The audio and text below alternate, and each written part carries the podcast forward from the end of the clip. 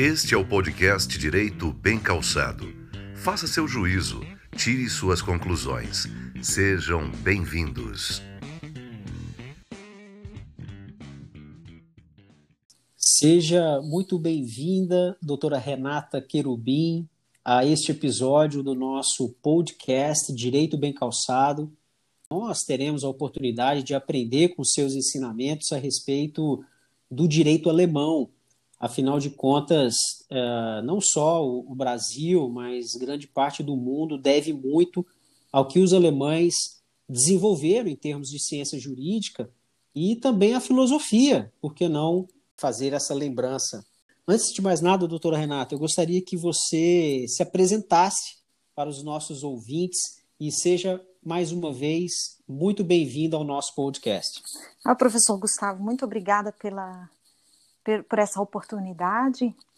Eu estou muito feliz, muito satisfeita de dividir aqui umas ideias, compartilhar umas ideias com você, com o seu público, com seus alunos.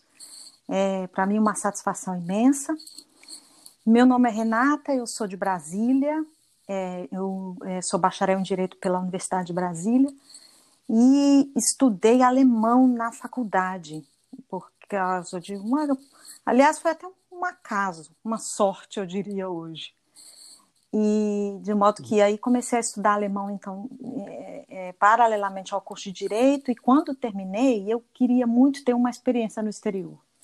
Então, eu vim para Berlim, eu fiz um mestrado, que é o LLM, e é um, o programa é um pouquinho diferente do, do programa que é oferecido nos Estados Unidos, porque você tem uma tese final, é, é bem parecido mesmo com o mestrado brasileiro.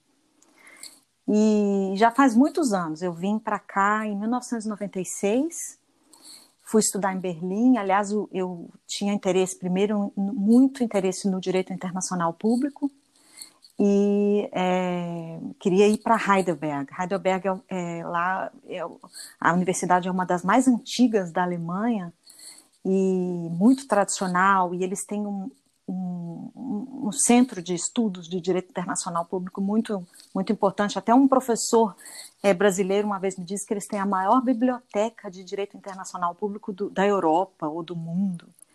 É. Olha só.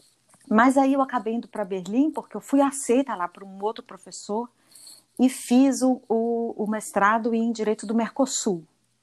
E, e, em comparação com a, a antiga comunidade europeia, sobre a liberdade de livre circulação de mercadorias. E foi muito interessante, não deixou de ser internacional público, né? mas ele tinha um quê de direito privado ainda. É, o meu, assim, a minha área de, de, de, especialização. Aí eu achei aquilo muito interessante e, e gostei muito de Berlim e fiz doutorado, acabei também querendo ficar mais e, e fiz doutorado, mas já voltada para questões de direito constitucional. E, e, eram assim questões de direito constitucional, é, o, o, Mercosul e a Constituição brasileira. Mas isso foi em 2001. Eu defendi a tese em 2001. Então era uma época que o Mercosul ainda era muito relevante, né, no Brasil. É, então, como política externa, inclusive, né? E aí eu, eu voltei para, eu terminei o doutorado, voltei para Brasília, fui professora visitante na minha universidade de origem, foi uma, uma época muito feliz. Mas eu, meu atual marido, nessa época a gente já se conhecia, e aí eu acabei voltando. Ele não conseguiu é, se firmar, se, se colocar no Brasil, assim, no mercado de trabalho, ele também é advogado. E, e aí eu acabei voltando, tive, tive sorte, é, voltei para a academia, já tinha essa, esse perfil acadêmico, né? Então eu acho que já é, já é mais fácil para você se posicionar no exterior enquanto bacharel, né? Uhum. E, uhum. e, aí é isso, eu, eu, eu, eu fui pesquisadora em, em, Frankfurt, eu fiquei lá cinco anos, depois eu fui, eu eu tive três filhos também, então eu fiquei uma época de licença. Depois eu fui, eu fui pesquisadora em Colônia também, quase três anos. Eu dei aula em Berlim durante muito tempo. E, é, e eu estou agora na univers, numa universidade particular, numa, numa instituição privada aqui da Alemanha. Entendi. E da aula de direito constitucional? Pois eu a, pretendo, a partir do semestre que vem, voltar né, a, a, a assumir o, o, direito constitucional e o direito europeu. Até já conversei isso lá, mas no momento eu dou três disciplinas em direito privado, aliás, e, e é uma. até em, Mas eu gosto muito também. Muito bom. É, experiência boa, então, né? Já tem uma vivência de, de 17 anos né, na, na Alemanha, então já conhece todas as curvas né, da, da, do país e, sobretudo, na área acadêmica, deve ter convivido com grandes mestres. Poxa, que, que experiência fantástica, Renata, que coisa boa. Veja só, é, para o nosso, pro nosso primeiro, primeiro bloco, se é que assim eu posso denominar, é, eu sempre tenho buscado justificativa para as coisas, ou pelo menos algo que possa nos ajudar a esclarecer os fenômenos da atualidade é, na história. E aí é, me veio a, uma, uma lembrança que a Carta Constitucional da Alemanha, em 2019, ela completou 70 anos. Né, em 2019, já que ela é de 1949, e fazendo um recorte no tempo, vamos pegar ali a partir do final da Segunda Guerra Mundial, em que a Alemanha se encontrava numa situação é, bem peculiar em razão da, da derrota da guerra, etc., via essa necessidade de se criar um novo Estado, né, a partir da, dos acontecimentos da, da Segunda Guerra Mundial.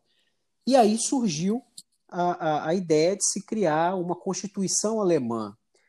Com base nessa, nesse recorte histórico, Renata, você, você teria, poderia falar um pouco para a gente a respeito da forma pela qual o poder constituinte originário alemão surgiu naquele, naquele determinado momento? Sim, falo. É, pois então, em 48, os, é, as, os aliados, né, que eram ocupavam, né, a Alemanha Ocidental, deram essa tarefa, né, incumbiram os estados federados na feitura de uma constituição nova.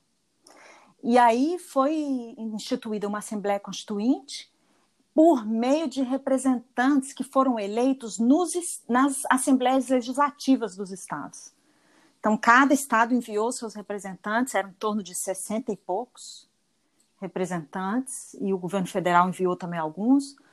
E aí é, uhum. eles criaram essa constituinte e fizeram a Constituição. E é, é interessante também notar aí a denominação de Constituição, que é, na verdade, traduzida para o português como lei básica, né?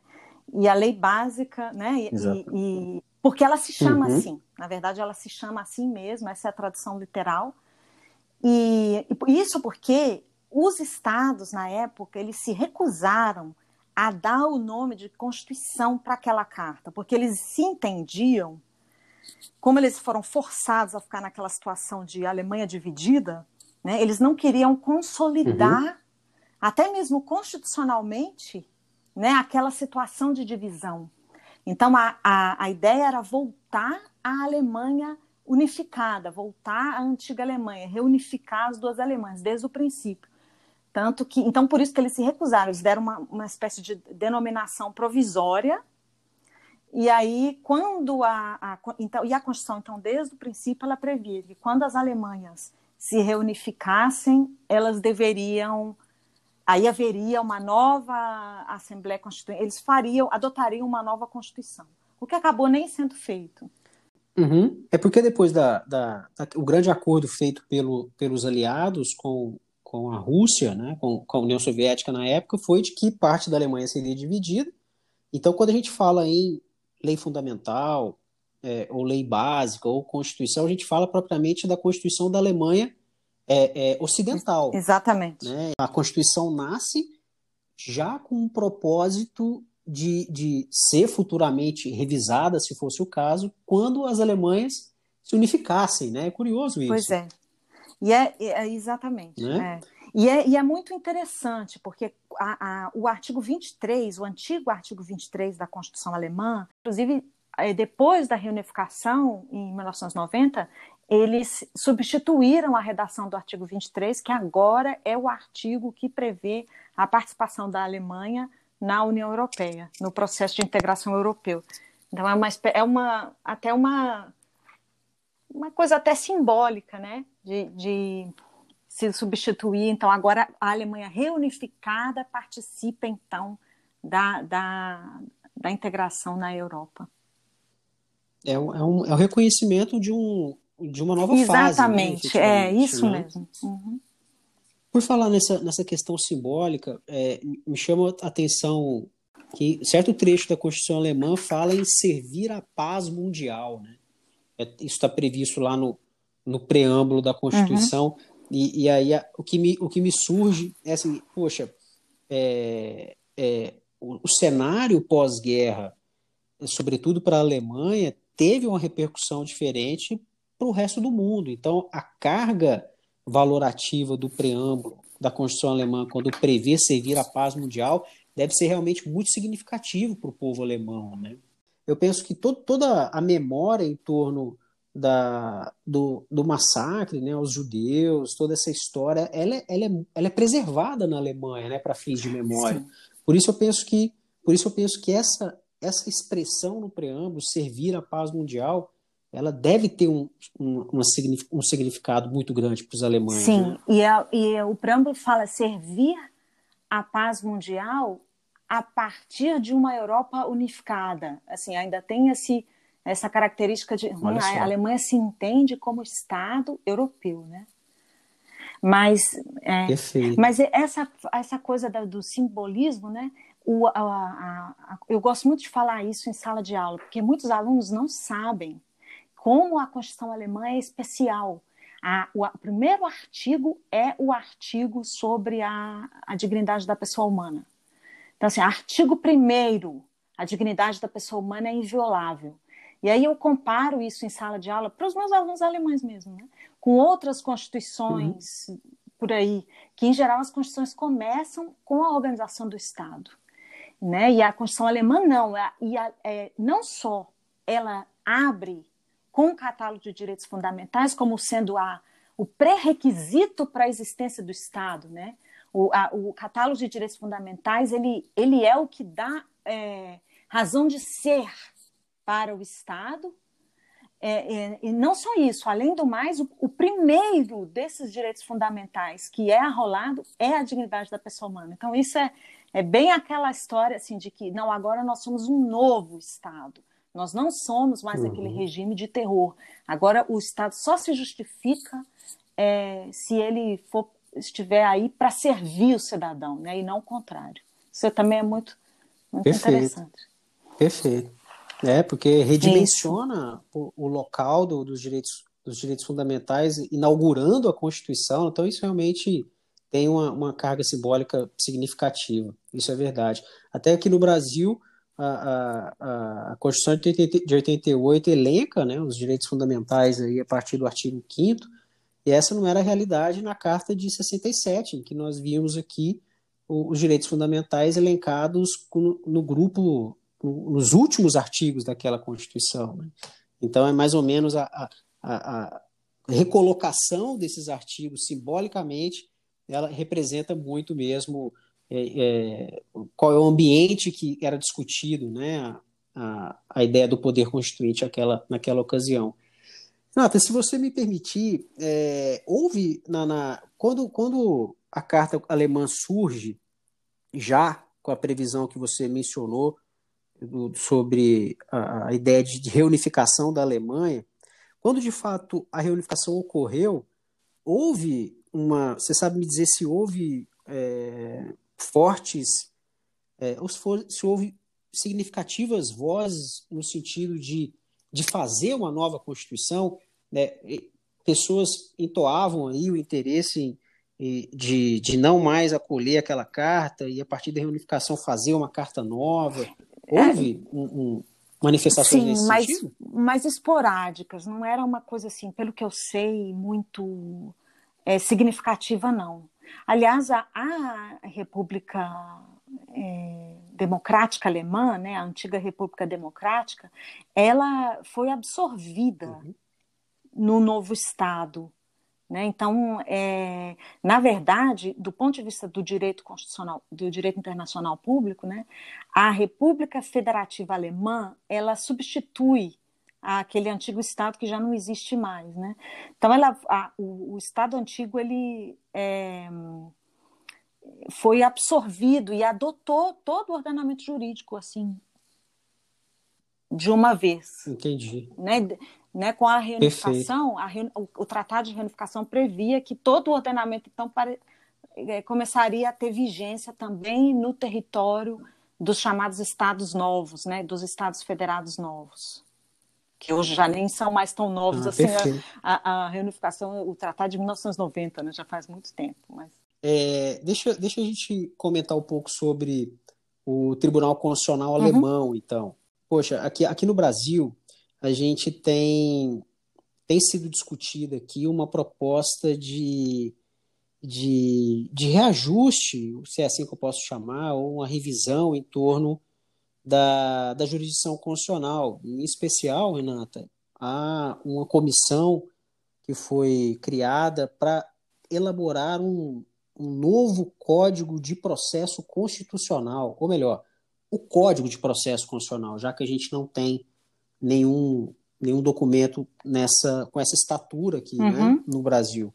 E uma das principais modificações é enxugar o, o, o procedimento constitucional. Né? Nós temos aqui, por exemplo, a ação direta de inconstitucionalidade, a ação direta de inconstitucionalidade por omissão, nós temos a, a, ação declaratória de constitucionalidade, nós temos a TPF, a arguição de descobrimento de preceito fundamental, enfim, nós temos uma série de ferramentas processuais que, em certa medida, convergem no mesmo sentido, né, de declarar ou não uma lei inconstitucional. E, e, me, parece que a, que a, estrutura jurisdicional alemã ela, ela, ela é mais simples, né? Me parece que é, uma ação judicial só, né, a reclamação, me parece, ela, ela norteia todas essas discussões lá no Tribunal Constitucional Alemão. E além do, do próprio tribunal ter sido criado na década de 50, me parece, o que, que, você, que, que você tem a dizer a respeito disso, Renata? Como é que, como é que funciona o Tribunal Constitucional Alemão? É, é, para que a gente possa entender um pouco melhor essa estrutura. Professor Gustavo, o tribunal ele tem 16 juízes, né? ele funciona em duas uhum. câmaras, uhum. né? são chamados senados, e, e cada um tem uhum. oito, oito, oito membros. É, de vez em quando eles atuam como pleno, mas é, não é a regra, é a exceção. É, o primeiro senado ele se ocupa basicamente de direitos fundamentais, que são é, essa, esse tipo de ação que você falou, a reclamação e o segundo Senado uhum. de todo o resto. Mas a grande maioria, assim, o, o volume, né, o, o, maior de processo, a, a, maior parte dos processos, é, eles são reclamação constitucional. Então, até o segundo Senado vem também é, recebendo algumas reclamações para poder dividir melhor as tarefas, para não deixar o primeiro Senado tão sobrecarregado. Bom, é, aliás, a, atualmente nós temos mais mulheres, é a primeira vez na história que são mais juízas do que juízes. Olha é, só. O é. Tribunal Constitucional Alemão. E, uhum. e, e, ele, e, o mandato é de oito anos, né? Eles não têm um mandato oh. assim vitalício, né? E a indicação, como que é feita, Renata? Ela é, aqui no Brasil, você sabe, né? Se dá por meio do presidente da República, passando pelaquela sabatina uhum. no Senado, né? E como é, que, como é que funciona aí? Como é que se dá essa, essa situação? Até porque, recentemente, aqui no Brasil, você está antenada sempre com as coisas que acontecem aqui. Tem se falado muito em, em, em crimes de responsabilidade de alguns ministros aqui, possíveis abertura de, de processos de impeachment contra alguns ministros uhum. da Suprema Corte. É, como, é que, como é que se dá essa relação de nomeação para os ministros da, do Tribunal Professor, a, a, os ministros é, eles são escolhidos alternadamente, eles são é, indicados alternadamente pela, pelo Congresso, pelo Parlamento e pelo Senado uhum. alemão, o que, seria, que, é, que, é, a Câmara de Representação dos Estados Federados, né, que seria o Senado Federal no Brasil. Então, assim, um juiz quem indica uhum. é, é, o, é o parlamento, o outro, aí, o próximo é o Senado, e assim vai, né? E são os partidos políticos que indicam. E aí eles são eleitos, né? Eles são escolhidos. E, e, mas quem indica não é o, o Poder Executivo. Então me parece que sai sai por meio de uma de um de um acordo mesmo ali pelo Congresso Nacional, se for a vez do Congresso, ou se for pela Câmara de é. Representação dos Estados, Exatamente. quando é a vez deles. E então, aí, quem né? investe no... É. Ah, e interessante. Aí, o, e desses Não oito, há participação. Né, e cada Câmara do, no, no, no, Supremo, no Tribunal Constitucional tem oito juízes, né? E desses oito, três é que vêm dos tribunais superiores federais. É, os outros não carreira. necessariamente. Todos têm que ser juízes de carreira. Bom, aí está uma peculiaridade do, do ensino jurídico alemão. Na verdade, todo uhum. pessoa, todo, assim, quem faz o curso de direito tradicional, ele está habilitado a ser juiz. O curso de direito aqui ele leva cinco, sete anos no total. E você, uhum. no, durante o curso, você já faz uma espécie de concurso. Quando você tem uma parte do curso que é cumprida junto à universidade, se você faz então todos aqueles créditos, isso mais ou menos dura cinco anos. Depois disso, você faz dois uhum. anos de, de uma prática. São, e aí, antes de você começar a fase prática, você faz uma espécie de grande concurso, é, o, é chamado primeiro exame. E é como é equivalente ao nosso uhum. concurso, uma fase muito difícil, não é, com muitas provas. E aí tem aquelas quando você aí o, se o candidato ou candidata passa, né?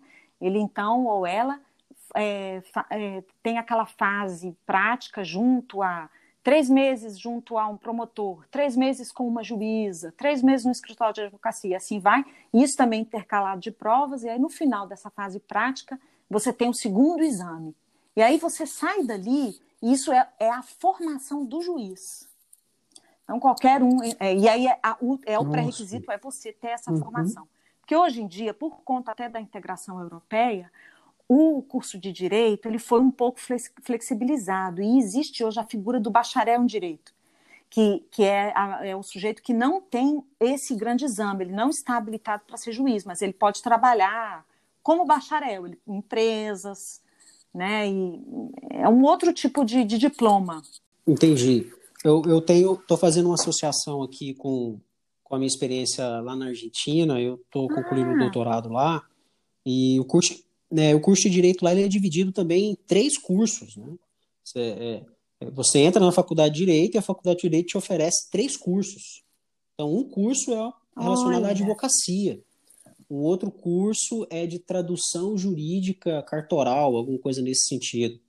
Né? E o outro curso eu não me lembro agora de cabeça, mas é curioso que aqui no Brasil uhum. a faculdade de direito é uma só, e lá é uma faculdade que serve para três diplomas, né? E, e, me parece que que a Alemanha ela se estrutura não dessa forma, mas também é, é um, um, leque maior é. aí, né? E são, são sete anos, poxa. Então é, é bom. E fazendo uma análise crítica, é tudo que a gente mais precisa aqui no Brasil, que se discute a idoneidade do exame da OAB aqui no Brasil, né? Poxa, será que é o mecanismo correto de avaliação de um bom advogado, né? Então me parece que, que, que essa estrutura na Alemanha ela era uma estrutura que leva ao maior preparo, né, ou melhor preparo do estudante, né? Poxa, que interessante é. isso, eu não sabia dessa. Pois é, professor, uma vez eu até tive uma conversa com, não sei se eu estou saindo muito, fugindo muito do assunto, mas a, a, não, uma vez eu até tive vontade. uma conversa com um professor no Brasil sobre o curso de direito na Alemanha, né? E aí ele me perguntou assim: o que, que você acha? Qual é o grande desafio do, do curso de direito no Brasil e na Alemanha? E eu acho que tanto no Brasil como aqui, né, é, o curso, na verdade, ele não prepara bem para o concurso. Então, na verdade, esses concursos difíceis, né, no Brasil, assim, a pessoa tem que estudar sozinha praticamente, ou fazer um cursinho, né? E eu não sei, mas eu imagino, né? E aqui, na Alemanha, esse exame é muito, muito difícil. Então, em geral, você também faz um cursinho desses durante um ano, mais ou menos. Existe ainda um tempo de preparação. Então, aí parece que o uhum. curso de direito, ainda que seja bom, ele também não está bom o suficiente, parece, né? Mesmo aqui. Então, é, ou seja, aqui também Entendi. há problemas. Bom, mas é, e essa flexibilização, Entendi. ela houve, ela foi necessária, né, com a reforma de Bolonha, assim, no, nos anos 90, início dos anos 2000, por causa da livre circulação de trabalhadores, né? Porque aqui é como é, o mercado comum, ele, o, a Alemanha enquanto mercado comum, ela tem que reconhecer diplomas. Foi uma espécie de meio caminho aí, meio termo que eles acharam para poder permitir o trabalho de europeus, de europeus aqui, né? E é uma, uma parte mais difícil, essa é mais complicada, essa coisa de reconhecimento de diplomas. Né? Mas foi por causa disso. Interessante. O, o, a, a, questão que envolve o Tribunal Constitucional Alemão, então a indicação dos, dos juízes, é, enquanto aqui no Brasil a gente tem sempre aquele receio de que o STF é competente para julgar crimes comuns praticados pelo, pelo, pelo presidente da República, como que se dá a responsabilização do chefe de Estado e do chefe de governo aí? É, cabe ao Tribunal Constitucional Alemão fazer o julgamento? Não, eu é acho que isso é o, o, que se chama no Brasil de foro privilegiado, né? Não, aqui o sim, que haverá sim. é, uma, é o juiz comum mesmo. Entendi. Agora, uh, bom, aqui no Brasil, fazendo um, um estudo comparado, é, Renata, aqui no Brasil não são raras as vezes em que o, o STF tem sido acusado de, de decidir politicamente, né? É, em certa medida, a gente, a gente atribui essa, essa forma pela qual as pessoas têm acusado o STF pelo próprio comportamento do uhum. STF em algumas decisões. Uh, de acordo com, fazendo uma, uma, uma, um recorte temporal, Renata, a gente tem percebido alguns fenômenos, é, sobretudo no constitucionalismo contemporâneo, em que a gente vê ali ativismos judiciais, é, um processo de judicialização é, exacerbado, né, alguns dilemas políticos, morais, ideológicos levados à apreciação hum. do poder judiciário. Isso tem contribuído para que o, o, o, a Corte Constitucional, mas os intérpretes como um todo, se debruçassem sobre esses temas que não encontrariam, em princípio, uma solução no judiciário, né? decidir questões políticas, por exemplo. É, diante dessa, desse, desse cenário brasileiro, é, o Tribunal Constitucional Alemão também sofre esses, esses atentados, essas, é, essas acusações sobre decidir politicamente algumas matérias. Como é que, como é que você vê isso aí na Bom, eu, eu vejo, assim, do ponto de vista de política interna, realmente o que ocorre é, é, um pouco o contrário, a meu ver. É assim, é o parlamento que uhum. é, instrumentaliza a Corte Constitucional de certa forma. Por quê? Porque muitas vezes os parlamentares eles querem passar uma lei que é popular, né? É, mas que é, ela é, é inconstitucional.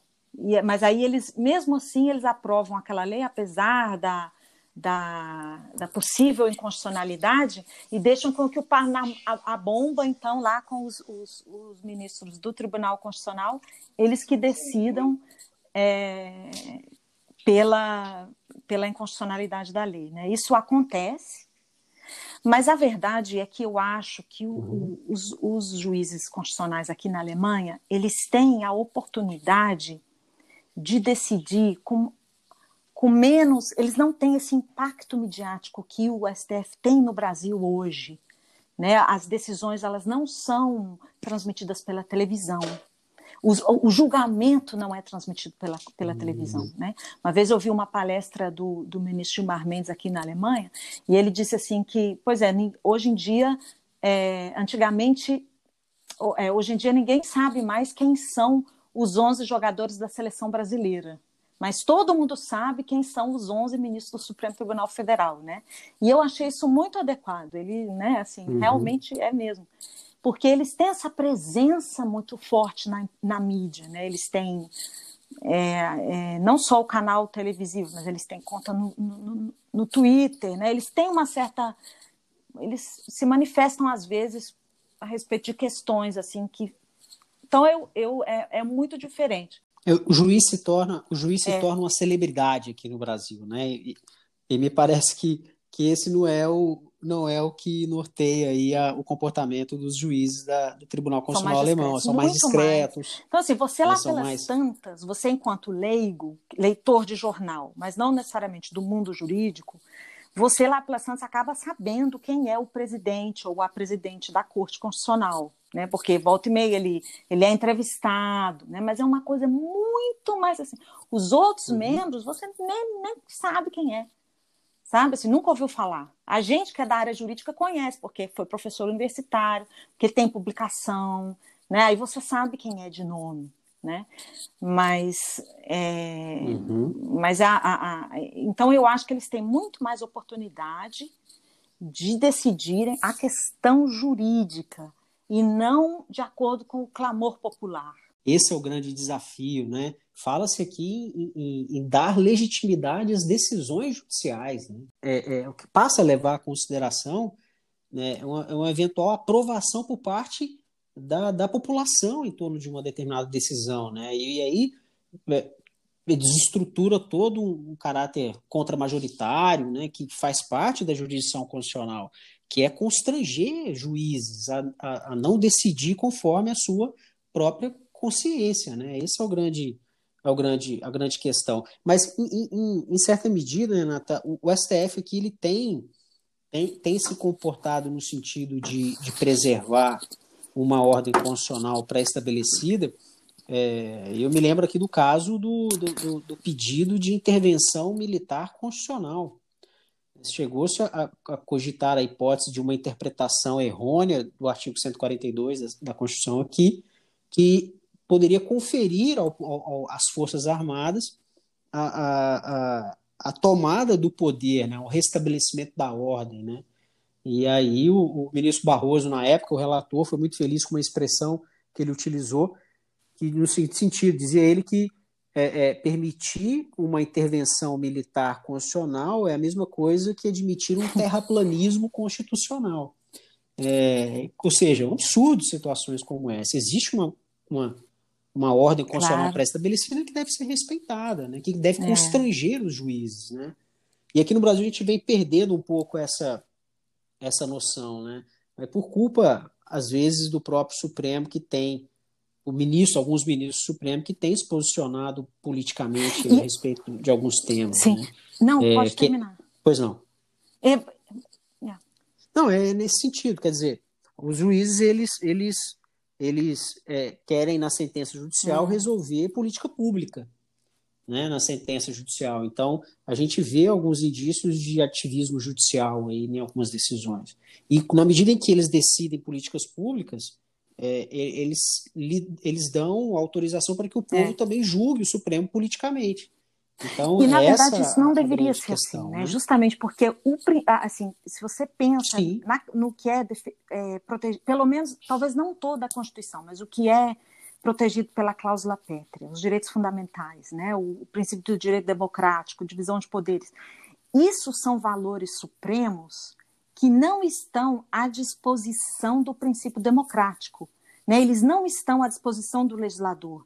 Então, esse legislador que é renovado a cada quatro uhum. anos, é, é, ele pode legislar, claro, de acordo com a Constituição, ele pode até adotar a reforma à Constituição, mas é bem claro que aquele legislador eleito pelo voto popular, ele, ele está limitado. Então, é, é como se o próprio soberano, o próprio povo, tivesse também o poder limitado na cláusula pétrea. Né? Então, é, é, o que é. A Constituição acaba sendo a última palavra. E cabe à Corte Constitucional preservar essa última palavra. Né? E, e, e, né, e não decidir de acordo com o clamor popular, Perfeito. porque ele muda também. O clamor popular muda. E, a, né, e os nossos valores protegidos na cláusula claro. são aqueles que nós elegemos uhum. para serem os mais valiosos, os mais, né, os mais sensíveis, o que nós não queremos mudar de jeito nenhum. Né? Assim que nós nos entendemos como povo, é. nos organizamos assim. Isso aqui não, não pode mudar. Perfeito. Aí, você me lembrou um ponto interessante, né, que uh, o STF tem se manifestado aqui, e isso é é, consenso na doutrina também, a respeito da hierarquia entre as normas constitucionais. Enquanto aqui no Brasil não se admite uma norma constitucional mais importante que a outra, a Alemanha já adota um, uma estrutura é, é, que é possível identificar um escalonamento entre as normas constitucionais, né? E, e os direitos fundamentais elas estariam num, numa, numa casta superior, se é assim que a gente pode dizer, é, dentro da estrutura constitucional alemã, né, em detrimento dos demais dos demais direitos. É, é, então a gente percebe muito, muito claramente essa estrutura que é diferente aqui no Brasil comparado com o fenômeno com o fenômeno alemão. Renata, eu, eu queria partir para um, um tema que é, que é uma, um problema que a gente tem, que é, inclusive decorre do que a gente está comentando agora aqui, que é a respeito de uma hermenêutica constitucional. É, e, poxa, a Alemanha contribui tanto com, com a hermenêutica constitucional, a gente lembra o próprio Friedrich Miller, o Hans Gademann, né, que são é, ícones aí da, da hermenêutica da hermenêutica constitucional alemã, e tem contribuído muito para que a gente possa entender um pouco dessa lógica de princípios, de regras e, e em certa medida, é, buscar um pouco mais de segurança jurídica, uhum. né? criar uma teoria da decisão capaz de, de, de auxiliar em uma uhum. padronização né? e, e, evitar uhum. decisões lotéricas, né? porque aqui no Brasil a gente tem so, sofrido muito com isso, é, com, com, com decisões que, embora a temática seja muito semelhante, mas é, são, é, são sentenças totalmente contrárias uma das outras, né? E isso não contribui nada para uma, para uma segurança jurídica. Então, como que o, o, tribunal alemão ele tem se comportado, Renata, em relação a uma teoria da padronização de decisões?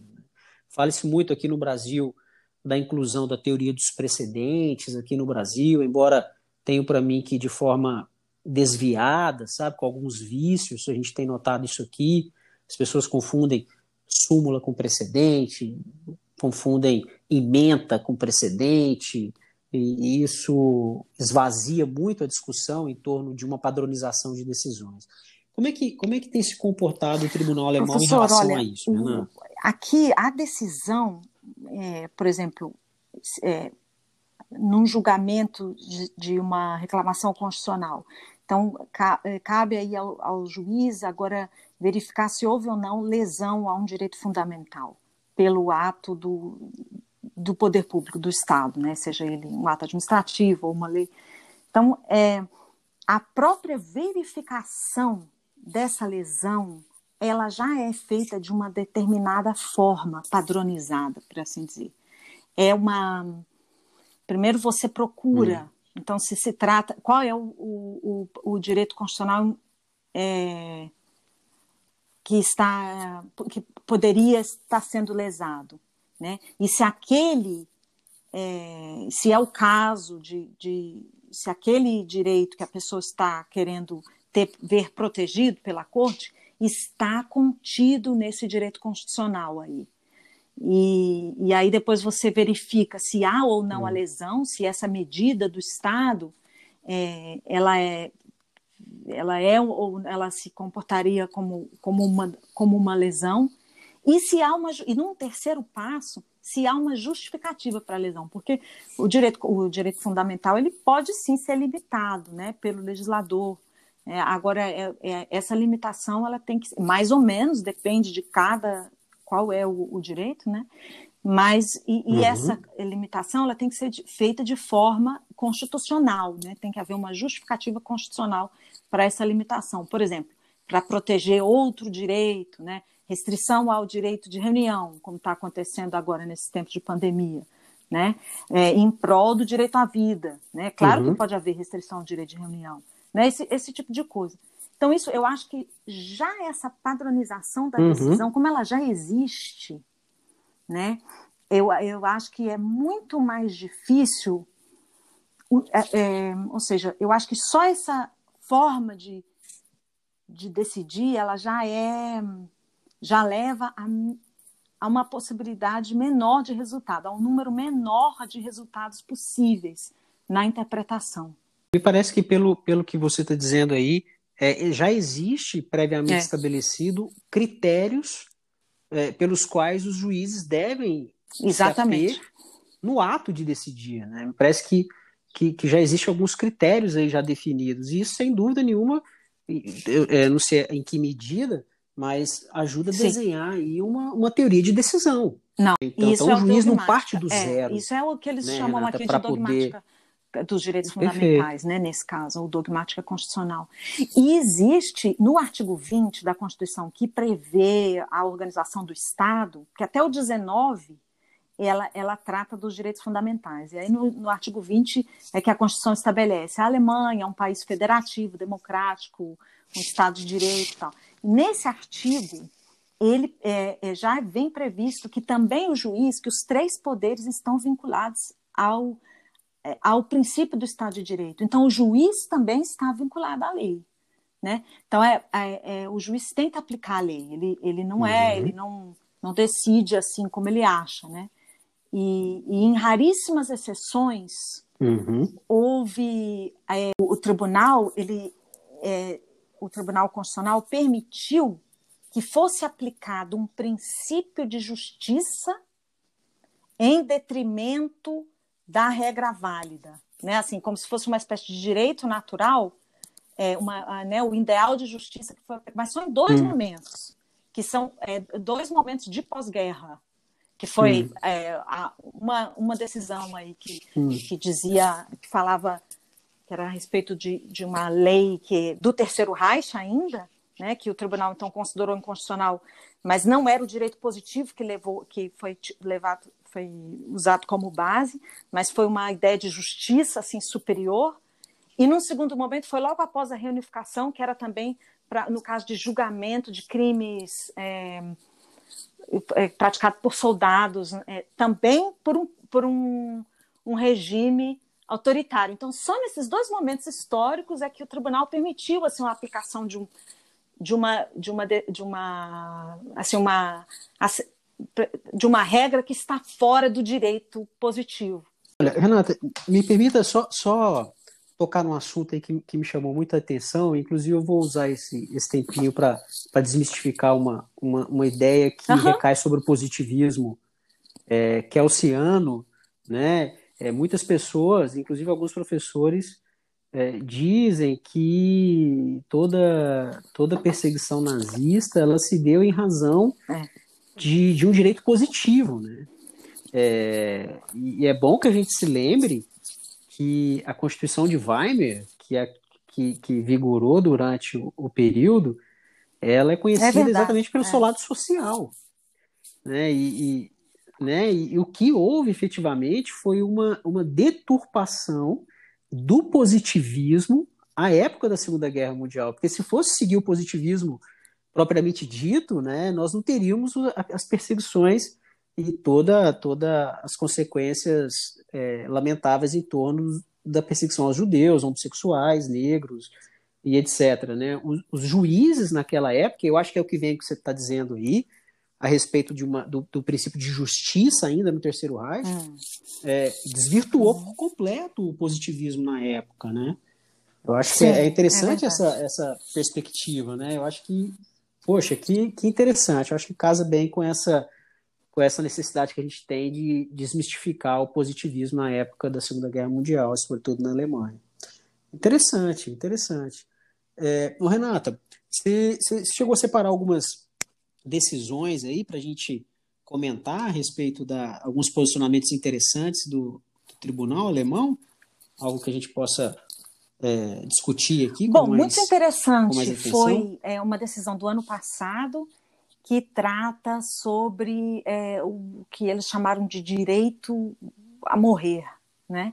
É, o, o, Código Penal alemão ele foi reformado em 2015 é, de modo a expressamente criminalizar o, o auxílio ao suicídio é, feito de por, por terceiros, assim, por, por quem não é, é um auxílio ao suicídio organizado, institucionalizado. Porque há, havia né, e há associações, organizações que é, ajudam, é, prestam auxílio para aquela pessoa que quer dar o fim à própria vida. Né? E, e então, é, na, uhum. até o ano passado, o, somente não era punível quando esse auxílio vinha de parentes. Se é um parente próximo, se era, se era. Aí eu tinha que olhar no Código Penal como é que é, mas até o que grau de parentesco. Mas, né, mas é, é, é só quem era da própria família uhum. poderia auxiliar, mas não um médico, não uhum. quem procurasse uma, uma, uma instituição, uma, associação dessas. E aí o que aconteceu foi que é, o tribunal então ele de é, declarou essa regra aí por inconstitucional, porque ela violaria inclusive o princípio da dignidade da pessoa humana que, e, e, o direito à vida, em combinação com o direito à vida, porque se há um direito à vida, há também um direito à morte. Hum. E por mais difícil que esse tema seja, e macabro, e, e que com mais, né, por mais cuidado que a gente deva ter ao legislar ou mesmo decidir né, sobre esse tipo de matéria, é, na verdade, o fato de se criminalizar a conduta de terceiros alheios aos familiares acabava levando quem não, a quem não tinha família a se tornar escravo da própria vida, né? E a não poder viver a liberdade de morrer plenamente. Então, é, é isso é uma, uma uhum. decisão uhum. bastante polêmica e bastante. Mas é muito interessante. De uma piedade, né? De uma. Aqui em alemão a gente usa de, de, piedade, né? Com, com... É, e, e não, não, deixa, não deixa de, de, Isso, de é. prevalecer é. e uma autonomia da vontade, né? É, em detrimento de, de outros valores religiosos, culturais e etc. É, é um tema extremamente complexo que, que, que leva a um estudo é, pormenorizado, né? uma fundamentação bem sólida para poder é. consolidar esse entendimento. Interessante. Muito bom. Olha, uma outra decisão e a respeito de algumas muito, de outras questões. foi muito importante também no ano passado, ela envolvia um assunto completamente diferente, que era a questão da neutralidade do Estado. O Estado, é, aqui na Alemanha, inclusive também no Brasil, né, assim, o princípio republicano, né, de neutralidade do Estado, é, inclusive é, essa ideia da paridade, do direito de, de, de, um, de, um, tratamento igualitário é, que, para todos os partidos políticos, né, não só é, é, e aquela ideia de que os partidos políticos que ocupam o poder atualmente eles não podem se ocupar do Estado, né, se assenhorar do Estado para si, né? O Estado tem que continuar sendo uhum. neutro. Uhum. Então, é, existiu aí, numa época até, uhum. é, foi muito discutido, estava tendo aqui na Alemanha, quando houve a crise de refugiados em 2015, que muitos refugiados, no ano de 2015, em setembro, chegaram, é, chegou mais de um milhão de refugiados à Alemanha, né?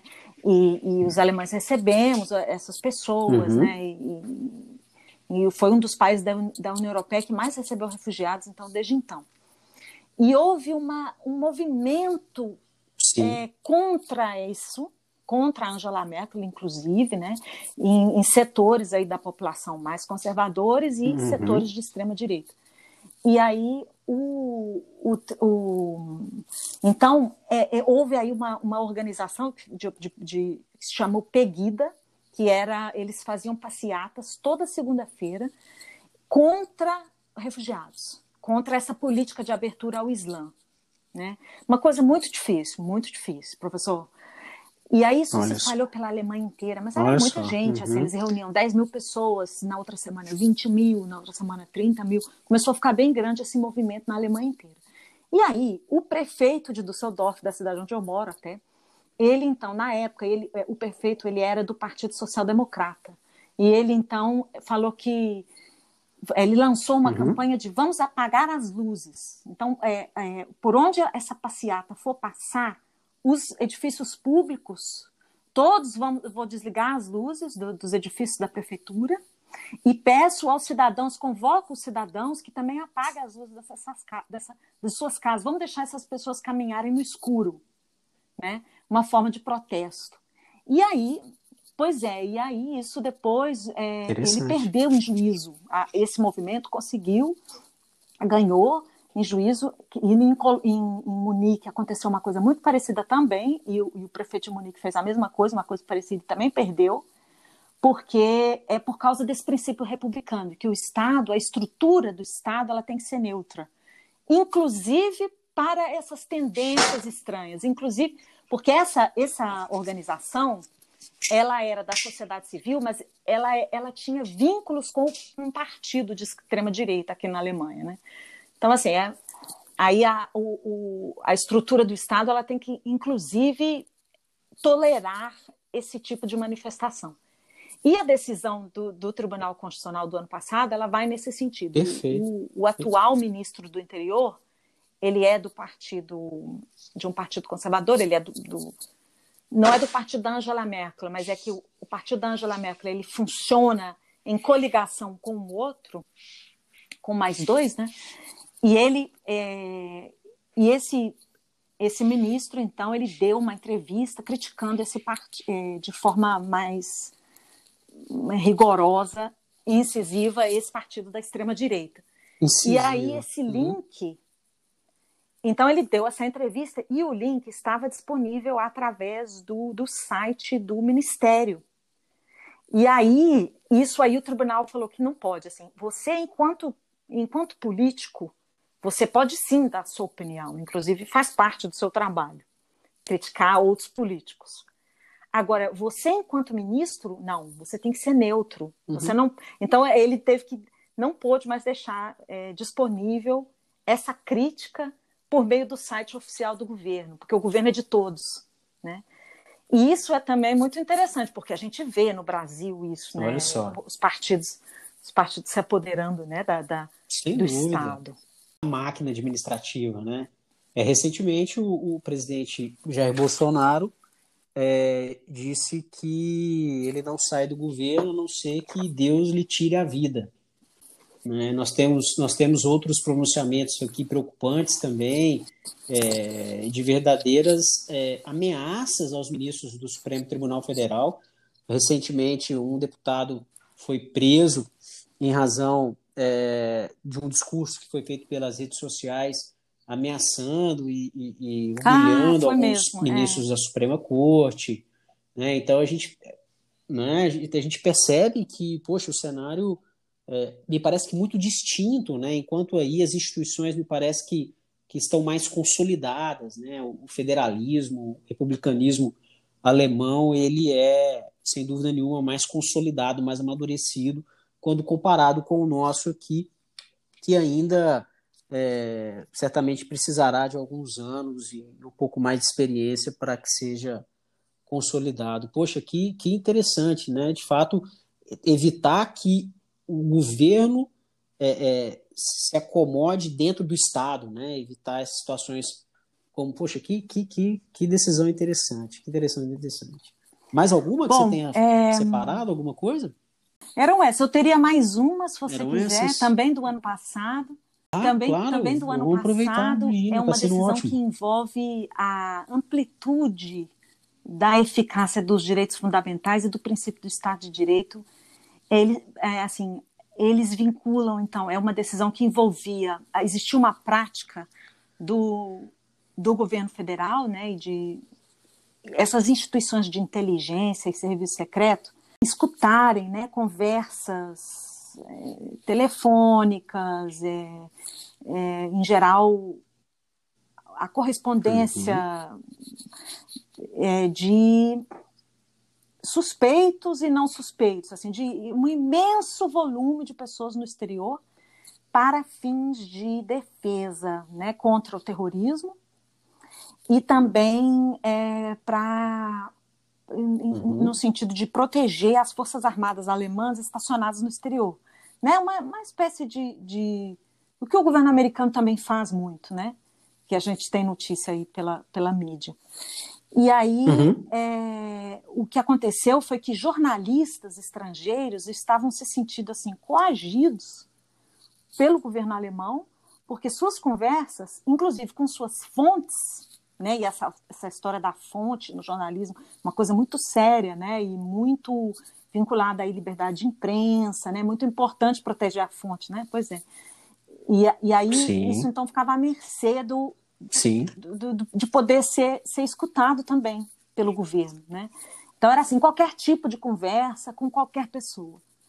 E uhum. aí é, foi uma decisão também muito interessante que, o, que o, a Corte Constitucional falou, não, olha, é, o, o Estado alemão também no exterior está vinculado ao princípio do Estado de Direito e, ao, e aos direitos fundamentais. Então, nem no exterior você não pode ficar aí, você, governo alemão, escutando a, a, a conversa dos jornalistas, de inocentes, de terceiros não envolvidos. Né? Você também tem que ter uma justificativa para a, a sua atuação, ainda que seja com esse objetivo maior de proteger o, o, o, de proteger a população aqui no território nacional, né, de, do, de atos terroristas e ou soldados alemães no exterior. Perfeito. A gente teve, inclusive, Renata, aqui no Brasil também uma, uma iniciativa é, nesse sentido, né, mas dentro do, dentro do ambiente doméstico aqui, é, em que houve a edição de uma medida provisória, alegação de que seriam dados o IBGE, né, o Instituto Brasileiro de Geografia e Estatística, a intenção da medida provisória era, era que colher dados de pessoas para o IBGE e obrigava as empresas de telefonia, isso em previsão na lei, obrigava as empresas de telefonia ah. a passar os dados dos seus consumidores. E, e a medida provisória, ela, ela se limitava a isso, né? E aí essa medida provisória foi levada à apreciação do Supremo, um controle concentrado de constitucionalidade, e o Supremo é, decidiu por declará-la inconstitucional, exatamente por ferir o, o princípio da uhum. privacidade, da individualidade das pessoas, da dignidade da pessoa humana. Haja vista que o ato normativo ele, ele, ele não era claro o suficiente para dizer para é. em dizer para que serviria aqueles dados, né? E isso deixava à mercê é, a, a, comunicação entre as pessoas, enfim. E somado a isso, dentro de, de, um ambiente de conspiração que a gente vive aqui hoje no Brasil, é, era, era, realmente muito temerário, mas penso eu que o Supremo nessa hipótese foi muito feliz, porque isso. preservou uma estrutura, é. né, uma estrutura constitucional pré-estabelecida. Né? Mata, eu vou, eu vou deixar os minutinhos finais aí para que você é, possa fazer as suas considerações é, finais, se você tiver alguma indicação de, de obras, de livros, de filmes, de séries, para que, que o nosso ouvinte possa procurar e, e somar com um pouco aquilo que a gente conversou aqui. Né? Então, reserva esse, esse tempinho final para que você possa fazer suas considerações finais. Bom, é, eu acho que esse intercâmbio é muito válido né? com, com a, a que, que fizemos aqui hoje. Eu fiquei muito satisfeita, aprendi muito também, professor Gustavo. E eu acho assim que por mais que a gente, enquanto jurista brasileiro, admire a Alemanha e, e, e, e olhe o que, que eles estão fazendo aqui, quais são as soluções, na verdade, é, e que a dogmática alemã tem uma, uma influência, né, muito, inspirou muitos autores brasileiros, eu acho que na verdade, cada país tem a sua solução. Né? Então, não necessariamente o que os alemães fazem é bom para o Brasil, uhum. é adequado para a nossa realidade. Né? Se de repente a, a, a, forma de atuação do Supremo é um pouco mais incisiva, né? nesse ponto de vista, nessa, nesse aspecto do, do ativismo judicial, né? quanto àquela a história dos remédios, existia essa coisa, né, de que não foi, acho que isso é uma construção jurisprudencial também, não estou certa se é do, do, do, Supremo, mas que existe uma obrigação de, de do Estado de, de, de prover, né, ligada ao, a, a, ao direito à saúde, de prover remédios, né, e, então, é, é, né, que aqui na Alemanha não existe isso. Então, assim, eu, eu acho que uhum. também o Brasil tem suas soluções, tem soluções boas, é, e, e aqui também há muitos problemas, né? Eu nem cheguei a falar né, das, da, da, das dificuldades que existem é, de, entre a, a, corte, a Corte Europeia e a Corte Constitucional Alemã, que tem suas. Então vamos aproveitar, Renata. Pode falar só, então, a gente deixa para. Vamos falar, olha, Em princípio, né, o direito europeu ah. ele tem supremacia com relação aos direitos nacionais, inclusive com relação aos direitos, ao direito constitucional dos Estados-membros. E porque, porque o, direito, o, direito europeu ele é hum. supranacional, né? Então de nada adianta ele ter uma aplicabilidade imediata se ele não tem supremacia e se o, o legislador nacional, então depois de todo aquele processo do legislador europeu, de elaboração da norma europeia, né? E, e, ou mesmo a adoção de um tratado, né? E, e, depois de toda aquela forma complicada, é, se o legislador nacional, então, puder editar uma lei contrária à norma europeia, não adianta nada, né? Então, é, é, é necessário haver normas harmonizadas né? uhum. e interpretadas de forma uniforme. E, e, quem dá essa interpretação em última, com a última palavra, é a Corte Europeia, né? E, então, mas, né, o, o tribunal alemão, ele tem se mostrado, assim, na, nos últimos dez anos, mais conservador. E ele, então, ele se resguarda a, a competência de avaliar. Se for o caso, ele formula assim, enquanto, por enquanto está tudo bem, mas se for o caso, eu... É, sempre vou dar prevalência aos direitos constitucionais, aos direitos fundamentais dos meus cidadãos alemães, é, mesmo se for para negar a supremacia do direito europeu internamente.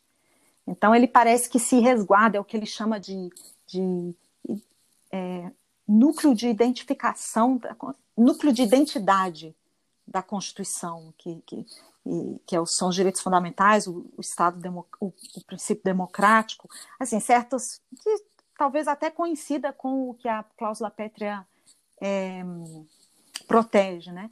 Então, é, é, esse núcleo duro da Constituição que o, o, o Tribunal Alemão não abre mão. E isso uhum. não necessariamente está correto, né? E não necessariamente, não se, nem sempre foi. Né? O tribunal já foi mais liberal com relação à, à autonomia do ordenamento jurídico europeu.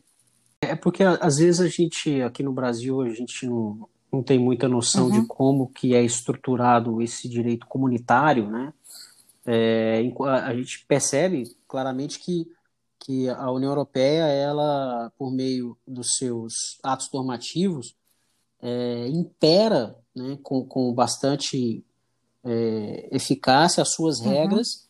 perante os membros que compõem a União Europeia. Né? É, o que o está previsto no, nos, nos, tratados devem obrigatoriamente ser é, é, obedecidos pelos países membros.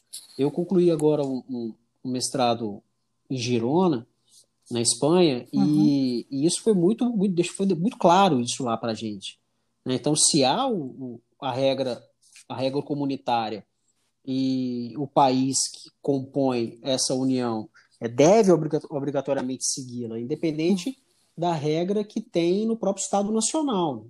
E, e, me parece que esse posicionamento agora que você nos traz é de que a Corte tem, tem privilegiado, em, em detrimento da, da regra internacional, é, os direitos dos alemães, né, os direitos fundamentais dos alemães, então, num caráter mais conservador é, é, do que propriamente de, uhum de fragilização de uma Sim, soberania. É, mais ou menos né? essa. E diz... é, me lembrei agora de uma, quando você comentava a respeito do, do, do problema que, que envolve aí a, a imigração, né? Há, alguns anos atrás, com o volume de, de pessoas que chegaram da Alemanha, e a Alemanha foi um dos principais países que acolheu essas pessoas, né? E, inclusive, alguns movimentos contrários, né? movimentos é, é, contrários aos estrangeiros me lembrei de uma de um filme que eu assisti há um tempo atrás que é, é curioso o, o, o, Renato que ele é um, ele é um entre filme e documentário é um estranho formato chamado Ele está de volta ah Eu não sei sim, se você já ouviu na Netflix. Já. É muito engraçado. É o, o, o é Hitler. Muito bom. É. Já? é muito bom, né? É muito bom. Ele, Isso, e, é. Hitler acorda em Berlim em 2014, né? E aí ele, perambulando pelas praças, conversa com algumas pessoas e algumas pessoas, é. você tem que voltar. A Alemanha acabou. A Alemanha agora, né, não tem mais identidade, o alemão, né? Então a gente percebe que, que há vozes nesse sentido, né? Aí, né? Que coisa, que coisa. E, e a, a Premier, ela, a Angela Merkel, ela tem dado é, exemplos de, de, de humanidade extraordinários aí, né? É uma pessoa realmente fantástica, né? E como ela tem aí a, a, a pandemia, a vacinação Olha, das pessoas. Assim, Como é nós que tem- estamos agora como é que em tem se comportado terceira aí onda, né? As infecções estão altíssimas de novo, o número de infecções. É, é, isso aí se dá por causa do. Eu acho que é a própria dinâmica do vírus e também por causa dessas mutações, né? Que aí no Brasil vocês chamam de cepa, eu acho. É assim, a passos de tartaruga. A população é está só vacinada. volta de, acho que 16, 15, 16% da população é que tá, que tomou pelo menos a primeira dose, somente, né? Nos Estados Unidos é, é, eles estão muito mais adiantados. E houve aqui é que a, a Alemanha ela pediu a, a, a encomenda Uhum. da vacina. Primeiro que a gente esperou, o governo federal esperou a vacina ser aprovada para a AstraZeneca, que aí vocês chamam de Oxford, eu acho, ser aprovada na, perante lá a agência europeia. Uhum. E aí eles, só depois que houve essa aprovação, é que eles fizeram a encomenda. E, e eles fizeram a encomenda em conjunto, os países da União Europeia, justamente para não haver essas rivalidades. E aí demorou um pouco. E aí, quando eles fizeram aquele pedido grande, a Grã-Bretanha já tinha feito a sua encomenda, e ela, então, foi antes, né? Ela teve prioridade lá na distribuição. Enfim, então parece que agora a gente está com. O que aconteceu foi, foi pouca vacina. É, dúvida. Mas isso agora parece que vai ser esperado. A, a, expectativa é que agora abril e maio eles deem uma acelerada aí na vacinação. E o que acontece é assim, a, a uhum. eles, o, existe uma lei de, de proteção é, contra infecções, a lei de combate a infecções, que é uma lei de 2001, assim, vale para tudo, né, para todas as infecções e, e pandemias e ela agora ganhou uma, né, uma importância imensa, essa lei antiga, uhum. que é uma lei federal, mas ela prevê a competência dos estados. Então, são os estados que atuam, e aí, uma vez por mês, eles se reúnem com o governo federal e discutem para poder ver se tem mais ou menos uma conformidade assim nas, nas medidas que são adotadas nos vários estados, né?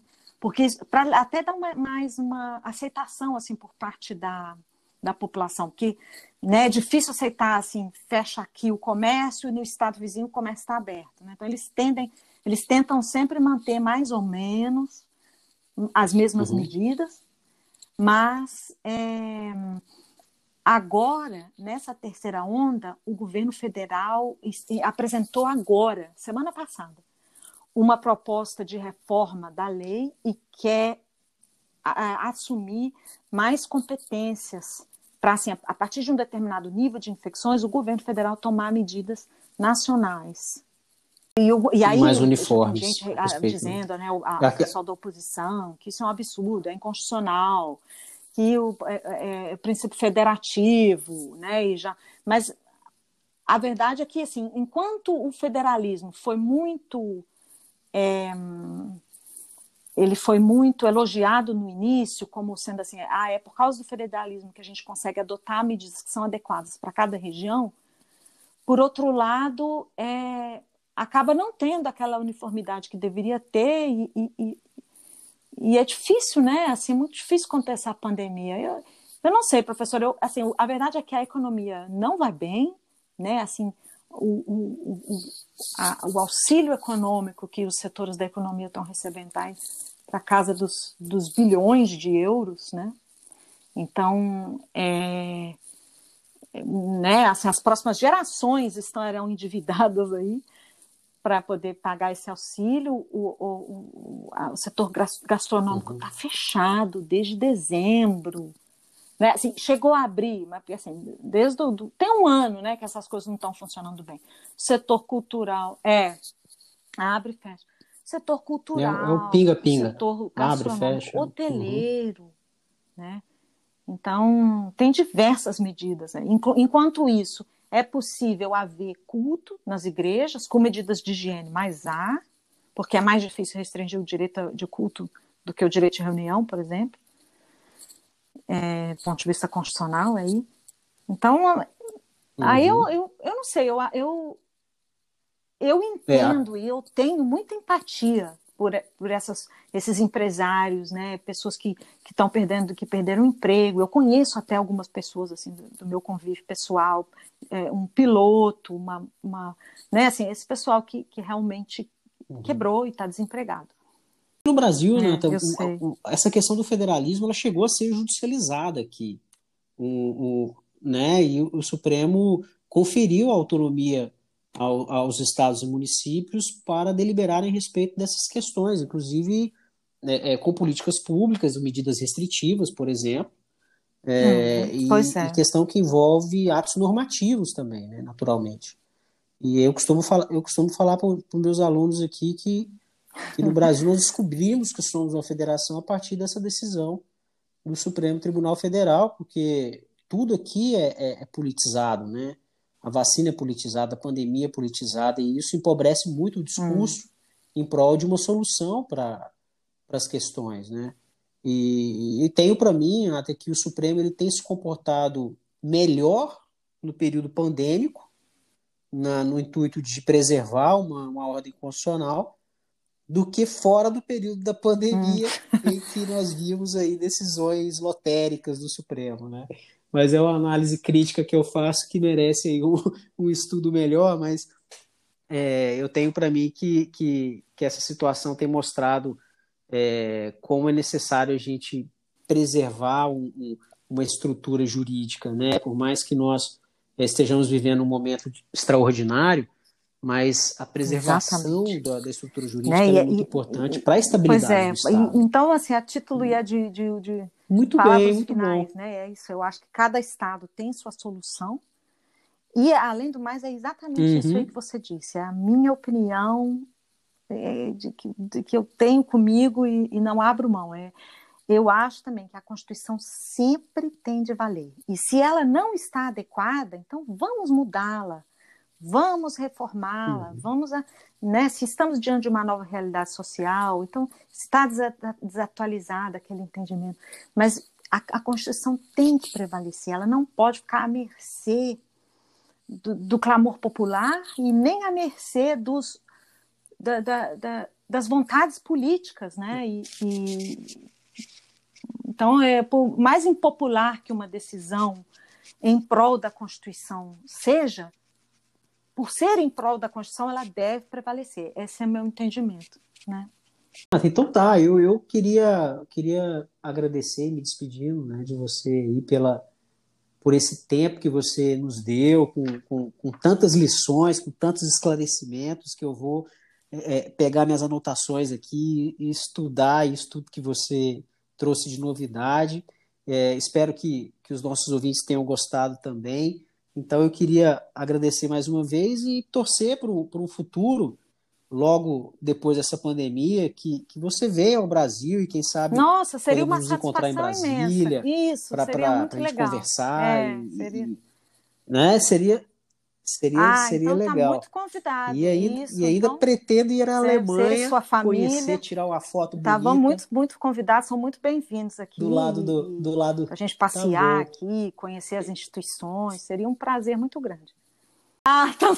Que legal. Quero tirar uma foto do lado daquele busto do Hans Kelsen? Que você tirou esses dias. Ah, pra, pois é. Fala, fala para o pessoal aí a respeito do seu, né, do seu Instagram. Alemão, eu tenho o, esse canal você... que eu criei há mais ou menos pouco tempo Infelizmente, no momento, eu estou com muitas disciplinas assim na universidade, não estou tendo tanto tempo assim, de me dedicar, mas eu vou voltar. E eu tento sempre postar alguma coisa toda semana. E tem lá muito material, tem vídeos sobre a Constituição Alemã, sobre os direitos fundamentais. Eu fiz uma série no, no, nesse inverno agora, dezembro, janeiro, tem alguns, alguns vídeos meus lá sobre, o direito, sobre direitos fundamentais. E, e, o nome é Novidades do Direito Alemão. Eu não sei se procurando também Renata Querubim vocês encontram. Eu realmente fiquei devendo, professor, uma lista, assim, uma indicação de publicação ou de, de filmes, mas eu posso eu posso entregar ainda, eu posso te, te mandar depois, se, se você quiser, eu mando. Manda, isso, então, porque às vezes os alunos têm interesse, né, precisam do, do episódio, também, então. né, de, de, mais informações. Obrigada tá. a você, tá? Renata, então eu te agradeço. Mais uma tá, vez, obrigado e fique Abração. bem. Tchau.